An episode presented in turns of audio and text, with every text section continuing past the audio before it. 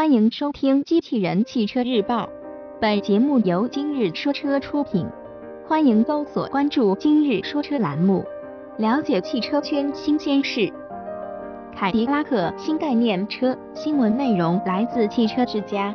近日，凯迪拉克官方宣布将会在近日举办的两千零一十六蒙特利尔汽车展上推出一款全新的概念车。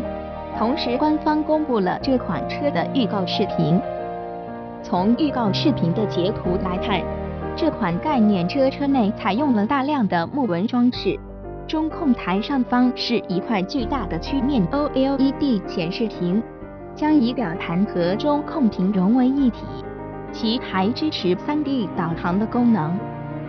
除此之外，这款概念车内还将采用很多皮质材料包裹。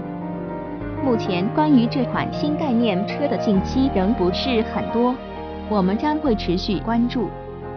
播报完毕，感谢关注。